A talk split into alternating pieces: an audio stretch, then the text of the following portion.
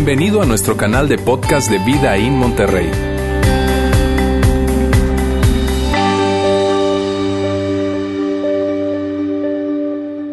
Bien, pues amigos, estamos en la segunda parte de esta serie que hemos titulado Mejor. Y mira, yo estoy seguro que la mayoría de los que estamos aquí, probablemente yo no te conozco, pero sí puedo saber algo acerca de ti, es que tú quieres que este año sea mejor que el año pasado. Puede ser que hayas tenido un año espectacular o un año más o menos, pero como independientemente de cómo haya sido tu año, yo estoy seguro que tú quieres que este año sea mejor que el año pasado.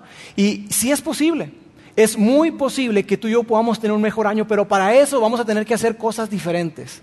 Porque si hacemos lo mismo año tras año, obtendremos los mismos resultados, ¿verdad? Si hacemos lo mismo, no podemos esperar diferentes resultados. Entonces, lo que vamos a ocupar es que tú y yo debamos detenernos y hacer una evaluación. Una evaluación honesta, sincera, transparente, incluso incómoda. Donde tú y yo podamos abrir nuestro corazón, podamos ser vulnerables y podamos ser abiertos, no solamente con nosotros, sino muy probablemente con alguien más. Entonces, para ayudarnos a, tener el mejor año y a evaluarnos, yo pensé en una pregunta y esta pregunta se les voy a plantear de diferentes formas para que podamos contestarla mejor, para que podamos responderla mejor. La primera pregunta es esta. ¿A qué te estás aferrando que te está atrapando? ¿A qué te estás aferrando que te está atrapando? ¿Qué es eso que, que si eres honesto, tú dirías que, que te tiene atrapado, te tiene agarrado y que que muy probablemente la gente que tienes a tu alrededor, la gente que te ama, desearía con todo su corazón que tú soltaras eso que te tiene atrapado. Dicho de otra manera, ¿qué no estás soltando que te está aplastando? ¿Qué es eso que, que quizá tú pensaste en un inicio que iba a mejorar tu vida, pero lo que ha resultado, ahora que tú ves hacia atrás, dices, no, esto no mejoró mi vida, lo único que hizo fue complicarla más y estoy batallando y tengo un peso enorme encima de mí y no hay cómo quitármelo de encima. ¿Qué es eso que no estás soltando y que te está aplastando? Otra pregunta. ¿Qué no estás dejando que te está frenando? ¿Qué es eso que tú tienes tomado de tu mano? Relaciones, hábitos, comportamientos, cosas que, que, que tú no quieres soltar y que si eres honesto, la verdad es que te está frenando no te permite avanzar, no te permite llegar a donde tú quieres, no te permite tener el año que tú quieres tener. ¿Qué es eso? Que tú estás dejando que te está frenando. Otra pregunta en la misma dirección. ¿Qué es eso que estás ocultando? Y que piensas o sientes o crees que debes mantener en secreto. ¿Qué es eso que, que mira, si, si lo supieran tus papás, si lo supiera tu esposo o tu esposa, te daría muchísima vergüenza. ¿Qué es eso que, que si supieran tus compañeros, si supieran tu, tu jefe, tus compañeros en el trabajo, tus compañeros en la escuela, te daría muchísima vergüenza, muchísima pena y te sentirías humillado? ¿Qué es eso que, que tú esperas con todas tus fuerzas que tú puedas seguir manteniendo en secreto? Y sabes, la verdad es que, es que cuando tú y yo mantenemos un secreto, la gente se da cuenta. La gente se da cuenta que, algo está sucediendo con nosotros, que algo está mal. Incluso puede ser que te hayan preguntado eso, pero nosotros decimos, no, no, no, todo está bien, tranquilo, todo está bien. Pero ellos saben que algo está sucediendo en tu vida, saben que algo tú no estás haciendo o hay algo que tú no quieres dejar. Dicho de otro modo, ¿a qué es eso que tú te estás aferrando que te está haciendo actuar como un mono? Y de verdad, discúlpenme, mi, intención no es ofender a nadie. Y no quiero decir que ustedes son unos monos, para nada. Pero a veces tú y yo nos comportamos en tal forma que parecería que nos movemos por instinto, nos movemos como, como unos animalitos. Sabes que te digo esto porque esta es la manera en que tú puedes atrapar a un mono. Tú puedes buscarlo en internet, lo puedes meter en Google, preguntar. Y la realidad es que hay una manera en que tú puedes hacer una trampa para un mono y es muy sencilla. Tú agarras un coco, que esto está, digamos que esto fuera el coco, ¿verdad? Tú agarras un coco, le haces un, un hoyo y amarras una cuerda como esta y la amarras a una palmera o algún objeto pesado. Después le haces un hoyo al coco por el otro lado, metes un plátano y ¿qué crees que ocurre? Que llega el mono, mete la mano y queda atrapado. Y lo interesante es que tú no lo atrapas, ellos se atrapan solos. Ellos se atrapan solos. Ahora, tú no puedes atrapar a todos los monos que existen, todas las razas de monos que existen, no los puedes atrapar igual. Los monos que quedan atrapados son aquellos monos que no tienen la capacidad de la inteligencia para, para soltar el plátano y sacar la mano. Entonces, mira, la idea que yo quiero transmitirte hoy es muy, pero muy sencilla. Es muy sencilla, pero que nos debe mover a todos a actuar. Y la idea que quiero transmitirte es esta. Suelta el plátano y huye. Suelta el plátano, lo que sea que es el plátano para ti, suelta el plátano y huye. Y mira, si tú no eres un seguidor de Jesús, cristiano, católico, o si toda esta idea de Dios para ti es algo que tú no has considerado, yo tengo un consejo para ti. Y mi consejo es que tú tomes esta ilustración, que tomes este consejo de suelta el plátano y huye, y que tú puedas identificar qué es eso que te tiene atrapado. ¿Qué es eso que tú no quieres soltar? Y que tú veas lo que te está costando en relaciones, en finanzas, en, diferentes áreas de tu vida y que entonces tú decidas soltarlo. Porque mira, la verdad es que yo no pretendo decirte a ti que no eres un seguidor de Jesús cómo vivir tu vida, para nada, esa no es mi, intención. Además no, no, me siento ni con la autoridad ni el derecho a decirte tú tienes que hacer tal o cual cosa, no, para nada. Entonces yo te diría, toma esta lección, detente, piensa qué es eso que, que no estás soltando y suéltalo para que tengas una mejor vida, para que tengas un mejor año. Y mira, hay algo más que quisiera decirte. Hay algo más que yo quiero que, tú sepas y que es muy importante que sepas, que además de, de, tener la capacidad de soltar, yo te digo que, que sueltes porque hay algo que ocurre. Y es que cuando tú no sueltas, no solamente te estás lastimando a ti mismo, no solamente estás quedando atrapado tú, sino que están quedando atrapados la gente que más amas. No soltar te va a alejar de quienes te aman más. No soltar eso que tú no quieres soltar, que estás aferrado a eso, ese comportamiento, ese hábito, esa adicción, no soltar eso te va a alejar de quienes te aman más y de quienes más amas tú. Entonces no solamente eres tú el afectado, sino un montón de gente a tu alrededor también es afectada. Y yo te diría, suéltalo, suelta eso que tú tienes ahí. Suelta esa relación, suelta ese hábito, suelta ese comportamiento, suéltalo por aquellas personas a quienes más amas tú. Hazlo por ellos. Suéltalos. Porque mira, si tú estás ocultando algo, la gente que está a tu alrededor, la gente más cercana sabe que algo está pasando. Y lo que pasa es que tú y yo nos ponemos a la defensiva, ¿no es cierto? Entonces ellos te preguntan y tú dices, no, espérame, no, ya, ya no me digas. Y tú piensas que a ellos se les olvidó porque ya no te dicen, pero no te dicen porque no quieren discutir contigo. Porque cada vez que te sacan ese tema, cada vez que te hablan de eso, tú te pones mal. Entonces, si eso está ocurriendo con tu vida, yo te diría, eso que tú estás aferrado, suéltalo. Ahora, si tú eres un seguidor de Jesús, si tú ya eres un seguidor de Jesús, entonces hay mucho más por hacer.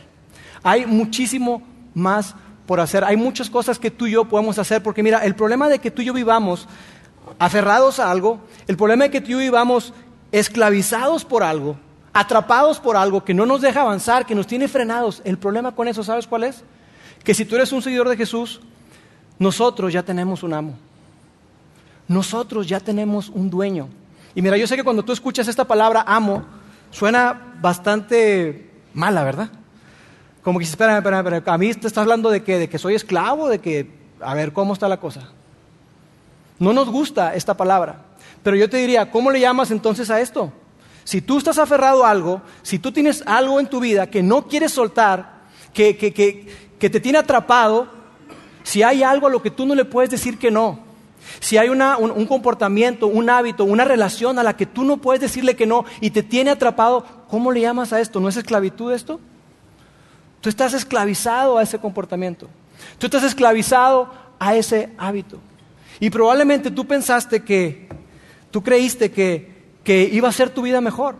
Pero hoy que te detienes te das cuenta que ese pasatiempo, que empezó así como un pasatiempo, se convirtió en un pasadizo hacia una vida mucho más complicada, hacia una vida con consecuencias que tú jamás imaginaste para ti ni para la gente que tienes cerca.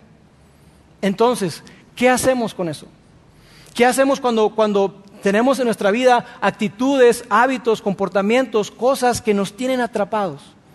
Sabes, el apóstol Pablo, ese hombre que, fue un gran hombre de fe, un hombre que, plantó muchísimas iglesias y, y, un hombre que era un teólogo, un hombre súper preparado. Ese hombre escribió eh, poco más de la mitad del Nuevo Testamento, esa, esa, sección de la Biblia que se divide en Antiguo Testamento y Nuevo Testamento. El Nuevo Testamento tiene que ver con lo que ocurre del nacimiento de Jesús para acá, los evangelios, sus biografías y las cartas, lo que ocurrió con la iglesia. Ese hombre habló acerca de esta dinámica en la que tú y yo muchas veces estamos, de estar atrapado por algo, de no querer soltar algo, y Pablo nos invita a una vida diferente. Pablo nos invita a una vida de libertad. Una vida donde tú y yo podamos tener la mejor clase de vida. La vida que Dios quiere que tú y yo vivamos. Entonces Pablo le escribe una carta a un grupo de personas en la ciudad de Roma. Había personas que, habían escuchado la noticia, la buena noticia de Jesús, que Jesús había dado su vida por ellos. Ellos creyeron y entonces empezaron a caminar y a dar pasos en su fe. Pero las cosas empezaron a complicar y entonces Pablo, sin conocerlos todavía, él les manda una carta que es muy, pero muy profunda, es muy teológica. Y yo te anticipo que lo que vamos a ver en un momento más puede ser profundo, puede ser teológico, pero por favor no te desconectes porque tiene algo muy práctico para ti y para mí. Entonces Pablo, mientras está escribiendo esa carta, como que Pablo dice, ¿cómo les explico?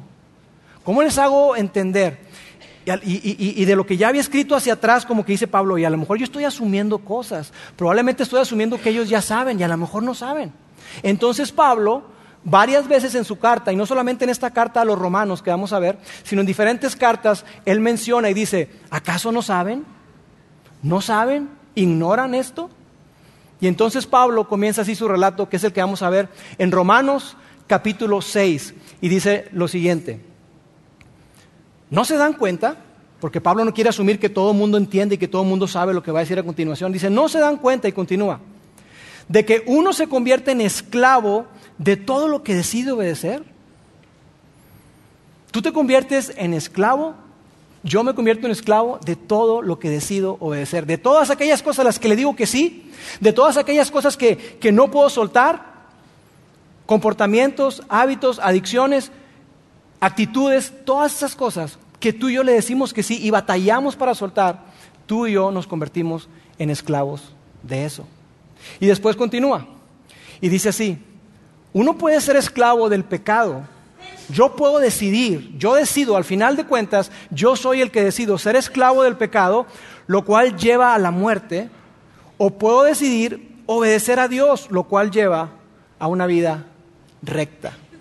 Yo puedo decidir ser esclavo del pecado, lo cual tiene una, consecuencia, o puedo decidir obedecer a Dios, lo cual lleva a otra clase de vida, a una vida mejor. Ahora déjame hablarte un poquito acerca de pecado.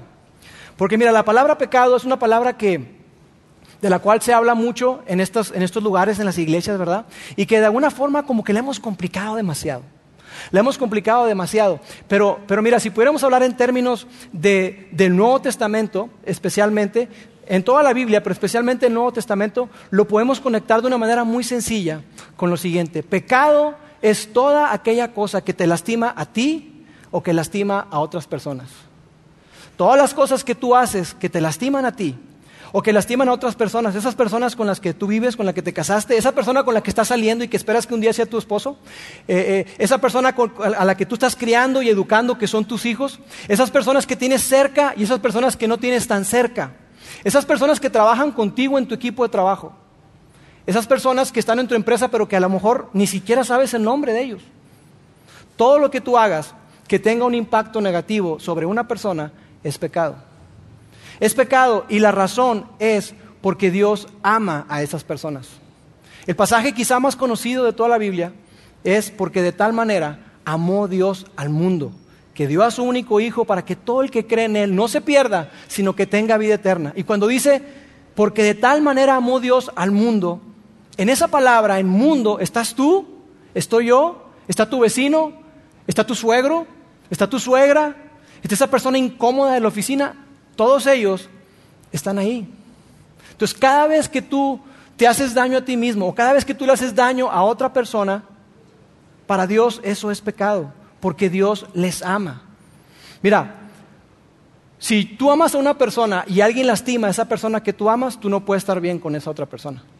Si alguien lastima a mis hijos, si alguien se mete con mi esposa, si alguien se mete con mi familia, esa persona no va a estar bien conmigo. vamos a estar en problemas. Si yo me meto contigo, me meto con tus hijos, me meto con tu familia, mi relación contigo no va a estar bien. Porque de la misma manera que tú dices, eh, espérame, no, no, no, no te voy a permitir eso, eso está mal, eso está mal. De la misma manera Dios dice, hey, eso es pecado, eso es pecado, eso está mal. Entonces, cada vez que tú te haces daño y cada vez que tú le haces daño a otra persona, eso es pecado. Y tú y yo lo hemos visto, porque el pecado tiene consecuencias. El pecado mata. El pecado mata. El pecado destruye, destruye relaciones, destruye matrimonios. Y mira, tú y yo por experiencia lo hemos vivido. Si tú alguna vez has hecho un negocio y en ese negocio resulta que las cosas no salieron como tú pensabas y tú metiste dinero, o probablemente alguien te engañó y te dijo que el negocio era de tal o cual magnitud y resultó ser que no era nada cierto, te defraudó, esa persona te lastimó. Esa persona afectó tus finanzas. Entonces, esa persona, la relación con esa persona, muy probablemente tú no estás así como que, no, hombre, somos súper amigos. No, las cosas cambiaron. Esa persona te hizo daño. Si tú tuviste que atravesar por un divorcio, con todo lo que eso conlleva, el dolor que eso conlleva, el sufrimiento que eso conlleva para ti, para tu expareja, para tus hijos, tú sabes, alguien te lastimó, alguien te ofendió, alguien faltó. Probablemente digas, no, fuimos los dos, los dos tuvimos participación y está muy bien, porque así es, es responsabilidad de ambas partes. O probablemente tú digas, mira, la verdad, siendo honesto, mi ex esposo, mi ex esposa, no tengo mucho que reprocharle. La verdad es que yo le falté a mis votos matrimoniales, yo le falté a mi promesa. Yo le prometí ser fiel y, no, y le fui infiel. Yo lastimé a mi esposa, yo lastimé a mis hijos y hoy estoy cosechando todas las consecuencias. Y hoy puedo decirte que el pecado destruye relaciones. Eh, el, pecado destruye tus sueños, el pecado destruye tus anhelos, el pecado destruye tu carrera profesional, el pecado destruye tu futuro. ¿Y sabes qué más destruye? El pecado destruye tu paz. Tu paz con otras personas con las que tú tienes relación, muy probablemente con esas personas que amas. El pecado tiene el potencial de destruir eso. El pecado destruye tu, tu paz con Dios porque tu conciencia no te deja tranquilo de eso que hiciste, de esa falla que tuviste, de, esa afectación, de ese daño que hiciste a otras personas. Y el pecado destruye tu paz contigo mismo, lo cual no es menos importante. Y entonces, cada vez que tú te ves al espejo, tú no puedes creer que hayas hecho eso. ¿Cómo es posible? ¿Cómo es posible que yo haya hecho eso? Y por eso Dios que nos invita a ti y a mí a que lo veamos con nuestro Padre Celestial. Y por eso Dios que dio a su único Hijo. Por eso Dios que, que entregó a Jesús para que tú y yo pudiéramos estar en una correcta relación con Él. Por eso Dios, con toda razón, Dios odia el pecado. Dios está en contra del pecado. No está en contra de ti. Dios está a favor tuyo.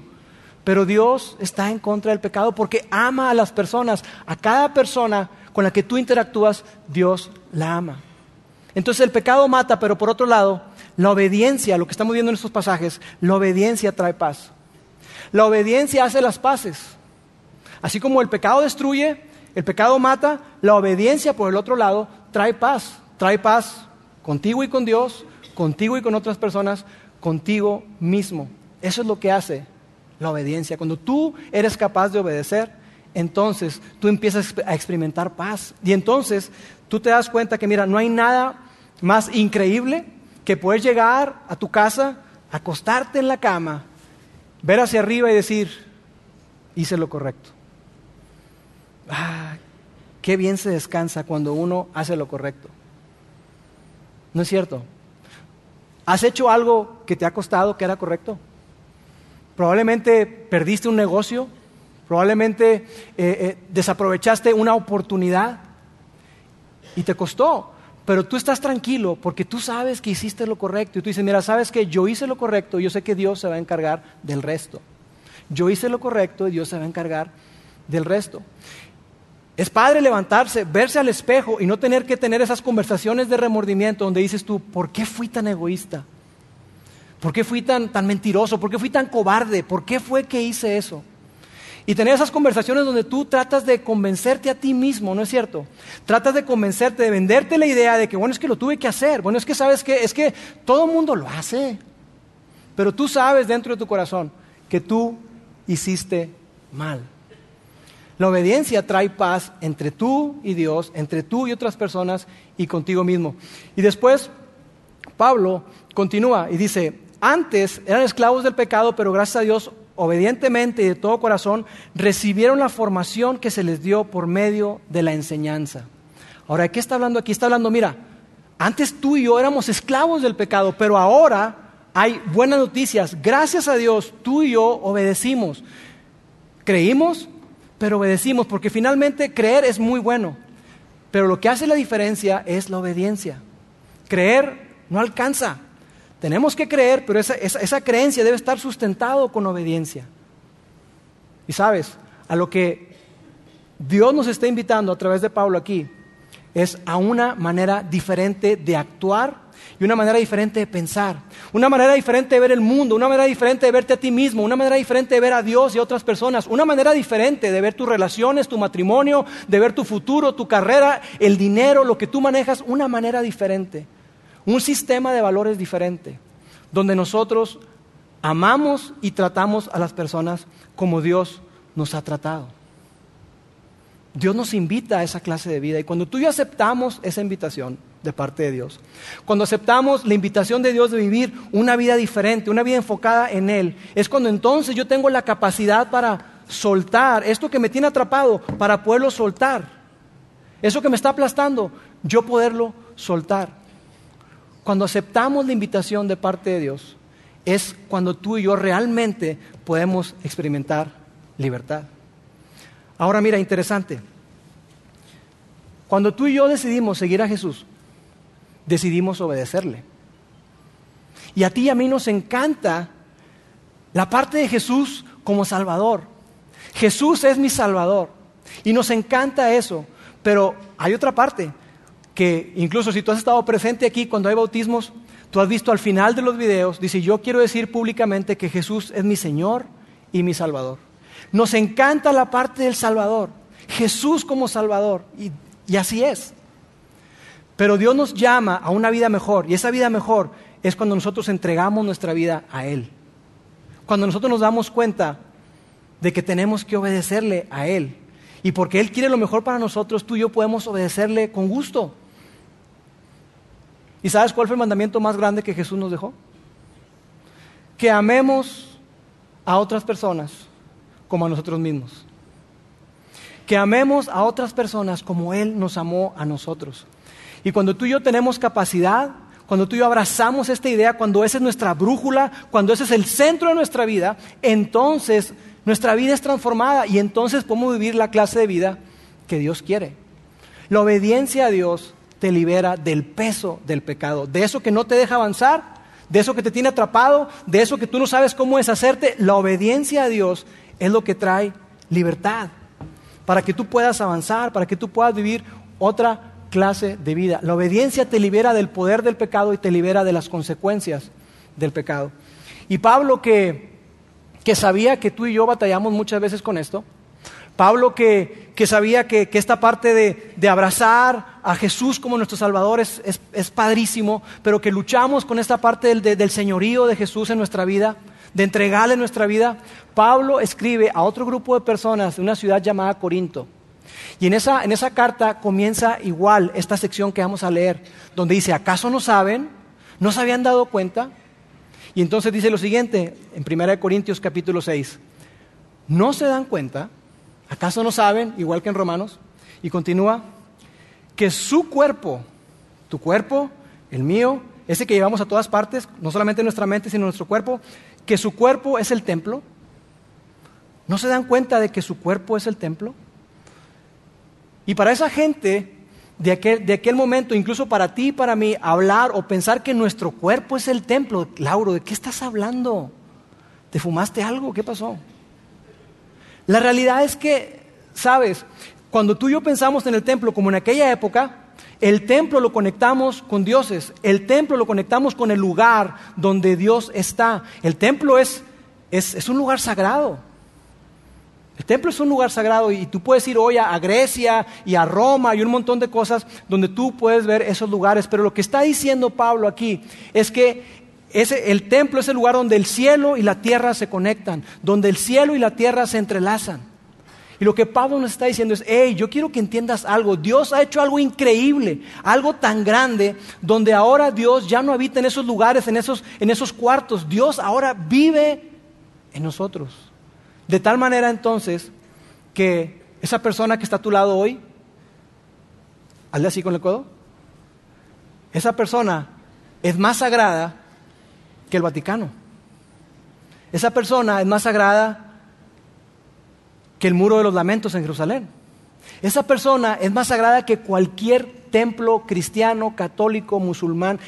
Cada persona es más sagrada que cualquier templo. Porque Dios vive en nosotros. La gente es más sagrada que cualquier templo. Y yo sé que eso puede sonar como que, órale, espérame. Espérame tantito, pero entonces quiere decir que tú eres sagrado y tú eres sagrado y tú eres sagrada. Yo soy sagrado, Lauro, tú no sabes lo que hice ayer. Tú no entiendes lo que yo hice, tú no entiendes lo que yo he estado agarrando y que no quiero soltar y que me tiene atrapado, tú no sabes. Pero ¿sabes lo que Pablo está diciendo? Pablo está diciendo que somos sagrados por quien vive en nosotros. Mira cómo dice el pasaje, cómo termina. Continúa ahí, dice, ¿no se dan cuenta de que su cuerpo es el templo del Espíritu Santo, quien vive en ustedes y le fue dado por Dios? Tú y yo somos templo del Espíritu Santo. Dios vive en nosotros. Y yo sé que esto puede sonar totalmente loco, pero es una realidad. Eso es lo que Dios ha hecho. Y aunque tú puedas pensar que para nada eres sagrado porque lo que hiciste ayer, lo que hiciste anoche, lo que Pablo nos está diciendo es que tú y yo somos sagrados no por lo que hacemos, sino por quien vive en nosotros. Tú y yo somos sagrados no por lo que hacemos, sino por lo que somos. Somos templo de Dios, somos habitación de Dios. Dios vive en nosotros. Y después continúa Pablo y dice así, ustedes no se pertenecen a sí mismos. Hey, ¿no se dan cuenta? Son templo de Dios, ustedes no se pertenecen a sí mismos y probablemente la gente de, aquel entonces y, y probablemente nosotros digamos, oye, espérame, pero esto está sonando otra vez como esclavitud. Y para esas personas era muy complicado. Porque ellos podían ir al mercado a comprar y a vender, no mandado, sino esclavos. Ellos estaban conscientes de, la dimensión de eso. Era una cosa terrible y para nosotros ya la esclavitud quedó en el pasado. Y el hecho de pensar en ser esclavos de algo o de alguien no nos gusta para nada. Pero como decíamos hace rato, si tú estás aferrado a algo, entonces no eres esclavo. Y aquí está diciendo Pablo, ustedes no se pertenecen a sí mismos. Y continúa, porque Dios los compró a un alto precio. Dios te compró a ti y a mí. Y alguien levanta la mano y dice, espérame, Laura, yo no estoy en venta, nunca he estado en venta. ¿Cómo que me compró? Y no nos gusta pensar eso. No nos gusta pensar en términos de que alguien nos compró, de que Dios nos compró, pero muy probablemente nos molesta porque no sabemos o no dimensionamos el precio que Él pagó por nosotros. No nos damos cuenta del grande precio que Él pagó por nosotros. Mira, cuando estaba en, la escuela, vamos a poner aquí una gráfica de, economía, cuando yo estaba en la escuela, eh, me enseñaban economía 1, 2, 3, macro, micro, internacional, lo que tú quieras, y yo aprendí algo básico, que es esto, el precio de algo está basado en su valor percibido. El precio que un artículo tiene está basado en el valor percibido de ese artículo. Entonces, cuando algo eh, eh, para mí vale mucho, yo estoy dispuesto a pagar lo que sea. Y puede ser que alguien vea mis botas hoy y que diga, Lauro, por esas botas no doy ni un, ni un centavo. Y puede decir yo, no, yo sí doy 100 dólares por ellas. El valor percibido le da el precio a las cosas. ¿Sí lo ves? Entonces, por eso cuando algo no se vende, lo ponen en remate. ¿Por qué? No se está vendiendo porque a la gente no le gustó, porque la gente ve como que no tiene suficiente valor. Y cuando lo ponen en descuento, la gente dice, ándale, a ese precio sí tiene el valor para mí, sí le veo beneficio para el costo, para el dinero que yo voy a desembolsar. ¿Y sabes lo que esto significa? Este texto que está diciendo Pablo, que tú y yo fuimos comprados. Pero no fuimos comprados con dinero, no fuimos comprados con, con joyas, no fuimos comprados con oro, ni con plata, ni con dólares.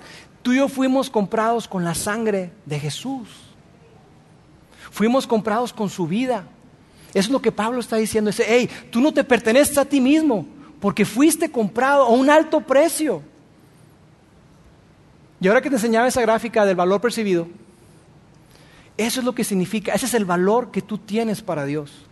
Tú eres tan valioso, tan valiosa para Dios, que estuvo dispuesto a entregar a su Hijo. Así de valiosos somos para Dios. Así que probablemente si aquí hay un, chavo, una chava que, a veces se pregunta si realmente vale la pena la vida, si hay alguien que, se pregunta si, vale la pena continuar, si hay alguien que se pregunta que, o piensa que la vida no vale nada, déjame decirte que tu vida es preciosa para Dios, tan preciosa que dio su vida en la cruz por ti. Así de valiosos somos para Dios. Y es triste ver que hoy en nuestro mundo la vida no vale nada. La vida no vale nada. La gente eh, se quita la vida, la gente le quita la vida a otras personas, la gente este, lleva vida dentro de sí y la echa fuera. Un montón de cosas que hablan acerca del valor de la vida. Pero para Dios tu vida tiene muchísimo valor. Tan es así que dio a su único hijo. Tú y yo fuimos comprados con la sangre de Jesús. Y aquí hay una pregunta. ¿Qué ha ofrecido por ti esa cosa a la que te estás aferrando? ¿Qué ha dado a cambio de tu vida? ¿Qué ha sacrificado por ti? ¿Qué precio ha pagado por ti esa cosa que tú no quieres dejar, que estás aferrado y dices, no, es que no la puedo dejar, no la puedo soltar? ¿Qué, qué precio ha pagado por ti esa cosa? Si eres honesto, te vas a dar cuenta que no ha dado nada. Al contrario, te está costando y te está costando mucho. Y el precio probablemente al principio tú dijiste, yo estoy dispuesto a pagarlo, es un precio pequeño, pero hoy, viendo hacia atrás, dices, el precio es altísimo, altísimo. Yo nunca me imaginé, nunca pensé que el precio iba a ser tan grande. Nunca imaginé eso. Y entonces, Pablo dice, ¿qué es eso? Ustedes no se pertenecen a sí mismos, porque Dios los compró a un alto precio. Y después Pablo nos da la aplicación. Y aquí es donde quiero aterrizar y quiero que por favor centres tu atención. Porque entonces Pablo nos da el qué tenemos que hacer. Ok, ya entendí, ya entendí que yo no sé, yo, no, yo puedo decidir ser esclavo del pecado o puedo ser, eh, eh, eh, decidir obedecer a Dios. Ya entendí que, que, yo soy templo del Espíritu Santo. Ya entendí que, que yo no me pertenezco a mí mismo, que fui comprado por un precio muy alto. Entonces, ¿qué hago? ¿Qué hago con eso? Aquí dice Pablo, por lo tanto, ya que todo esto es cierto, honren a Dios con su cuerpo. Honra a Dios con tu cuerpo. Oye, suena muy acá. ¿Y cómo se ve eso? ¿Cómo se come? Honramos a Dios honrando a quienes Él honra. Honramos a Dios honrando a quienes Él honra. ¿Tú quieres honrar a Dios? ¿Tú entiendes que ahora que, tu cuerpo no te pertenece, que eres templo del Espíritu Santo y quieres honrar a Dios, quieres vivir la clase de vida que Él tiene para ti, quieres vivir una vida espectacular, una vida mejor? Honra a Dios, honrando a quienes Él honra. Entonces, todas aquellas cosas que demeriten a una persona, todas aquellas cosas que, que no muestren el amor de Dios hacia otra persona, yo tengo que reconocer que eso es un obstáculo y tengo que soltarlo. Todas aquellas actitudes, pensamientos, acciones que hagan sentir a una persona menos, aprovecharme de una persona, todas esas cosas, yo tengo que detenerme a pensar y soltar. Y esa es la manera en que Dios quiere que tú y yo vivamos. Así que vuelvo a la pregunta, ¿a qué te estás aferrando que te está atrapando? ¿A qué te estás aferrando que te está atrapando? Probablemente tú dices, mira, la verdad es que es, el enojo. Yo estoy aferrado al, enojo. Yo, yo crecí, mi papá era, muy enojón y, yo, así soy, soy explosivo. Y así soy, así seré. ¿Te estás aferrando al enojo? ¿Estás dispuesto a llevarlo a donde vas a arrastrar esa actitud a donde quiera que vayas? Probablemente tú estás aferrado al resentimiento. Tu esposo te dejó, tu esposa te dejó, un hijo te abandonó, un hijo te salió malo, como dicen a veces, ¿verdad? Tus padres que te tocaron han sido nefastos contigo. Y tú estás tan resentido, tan resentida, que tú no quieres soltar. Y tú dices, yo no voy a perdonar. Que se pudra. Y no, la que te estás pudriendo eres tú. Probablemente es un hábito, es una adicción. Probablemente es, es, el alcohol, es una droga. Probablemente eso que tú tienes en tu mano y que no quieres soltar. Probablemente es pornografía. Probablemente es un videojuego, redes sociales. Yo no sé qué puedo hacer para ti. ¿Qué es eso a lo que te estás aferrando, que te está atrapando? ¿Qué es eso que está evitando que tú vivas la clase de vida que Dios quiere que tengas? ¿Qué es eso que, que tú no quieres soltar, que está evitando que tú vivas la vida que tú soñaste con tu esposa, con tu esposo, con tus hijos, con tus papás? ¿A qué te estás aferrando que no quieres soltar? Probablemente tu familia te necesita en este momento, te necesita más que nunca por la etapa de vida en la que estás. Pero siempre que piensan en, pasar más tiempo contigo, están compitiendo con tu trabajo, están compitiendo con un hobby, están compitiendo con algo. Mira, yo recuerdo cuando Paulina, mi hija mayor, y Rebeca estaban pequeñitas, David todavía no nacía. Y a mí me gusta jugar golf. Y yo recuerdo que, yo los sábados, muchos sábados, los tomaba para ir a jugar golf y, y pasaba muchas horas fuera de la casa. Podía irme a veces a las 9, 10 de la mañana y regresaba a las 8 de la noche. Jugaba golf, veía los partidos de fútbol. Hasta que un día mi esposa Mónica sabiamente me dijo, Lauro, ¿tendrás tiempo para nosotros? ¿Y nosotros cuándo? ¿Y las niñas cuándo? El sábado es el único día en que tú y yo podemos realmente convivir. Porque el domingo vamos a la iglesia y vamos a casa de tus papás o a casa de mis papás, a casa de tus papás o a casa de mis papás. ¿Dónde convivimos solos? Y entonces yo dije, no voy a soltar el golf. Y no lo dejé. Nada, no es cierto. Decidí dejar el golf a un lado. Hoy que estoy más grande, que estoy en otra etapa, estoy tratando de retomar el golf. Mi espalda no me deja, pero estoy tratando de retomar el golf. Probablemente tú tengas que soltar algo temporalmente pero que tú puedas priorizar. Y hoy te puedo decir que yo no cambio mi relación con mis hijos, yo no cambio salir un sábado y patear el balón con mi hijo David, que es que le gusta ser portero, yo no cambio nada de eso por el golf, para nada, para nada. Porque mi relación con mis hijos, mi relación con mi esposa es mucho más importante que un hobby, que un deporte. ¿A qué te estás aferrando? Que te tiene atrapado. Entonces, si tú quieres tener un mejor año, un mejor año que el año anterior,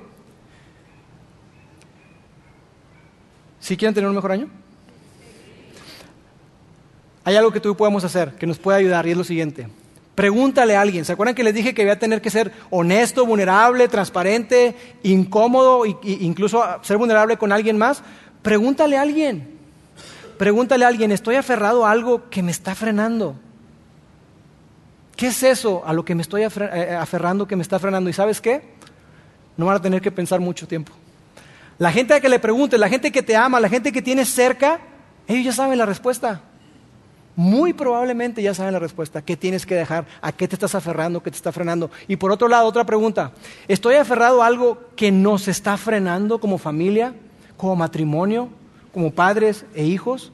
¿Hay algo a lo que yo, Lauro, estoy aferrado que nos está frenando en mi relación con Paulina, con Rebeca, con David, con mis padres, con sus abuelos? ¿Qué es eso? Porque tú y yo fuimos invitados a una clase de vida diferente, una vida de libertad.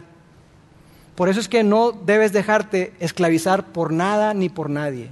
Porque si tú eres un seguidor de Jesús, tú y yo ya tenemos un amo. Tú y yo ya tenemos un dueño. Un dueño que es el mejor dueño que podamos tener. Un amo que es el mejor amo que podamos tener. Que demostró su amor por ti y por mí, dando su vida misma a pesar de que nosotros éramos egoístas, a pesar de que nosotros éramos pecadores, a pesar de que nosotros no pensábamos ni siquiera en Él, ni siquiera lo considerábamos, pero Él aún así decidió dar su vida por ti y por mí. Si tú no eres un seguidor de Jesús, me encantaría que consideraras dar un paso en tu fe. Y que tú dijeras, mira, yo tengo muchas dudas, yo tengo muchas preguntas, pero yo quisiera creer que eso que estás diciendo, Lauro, es cierto. Y que tú pudieras decir, ¿sabes qué? Yo voy a intentar. ¿Sabes? Yo por mucho tiempo he intentado en mis fuerzas, he intentado yo aferrándome y agarrándome algo, que hoy por hoy me doy cuenta que en lugar de yo tenerlo a él o a esa cosa, me tiene esa cosa a mí, estoy atrapado. Me encantaría que tú soltaras eso que te está atrapando. Y por otro lado, que tú y yo, los que somos seguidores de Jesús o los que no somos los que no son seguidores de Jesús, que decidan hoy tomarse de la mano de aquel que dio todo por nosotros. Tomarse de la mano de Dios, tomarse de la mano de nuestro Creador, tomarse de la mano de nuestro Salvador, que dio su vida para que tú y yo podamos tener una mejor vida, una vida abundante, una vida de propósito, una vida viviendo para otras personas, porque ahí es donde tú y yo encontramos verdadero propósito. Una vida no, no, no satisfecha solamente pensando en mí, en mí, en mí, sino más bien en otros. Porque esa es la clase de vida que Él nos demostró cuando dio su vida en la cruz. Así que ¿a qué te estás aferrando? ¿Qué te está frenando? Soltar te trae libertad. Soltar te trae libertad y Dios quiere que tú y yo vivamos en libertad. Permíteme orar. Gracias por haber escuchado este podcast de Vida en Monterrey. Si deseas escuchar estos mensajes en vivo, te invitamos a que nos acompañes todos los domingos a nuestro auditorio. Para más información sobre nuestra ubicación y horarios, entra a vidainmty.org o síguenos en nuestras redes sociales como Facebook, Twitter e Instagram. Nos vemos la próxima semana.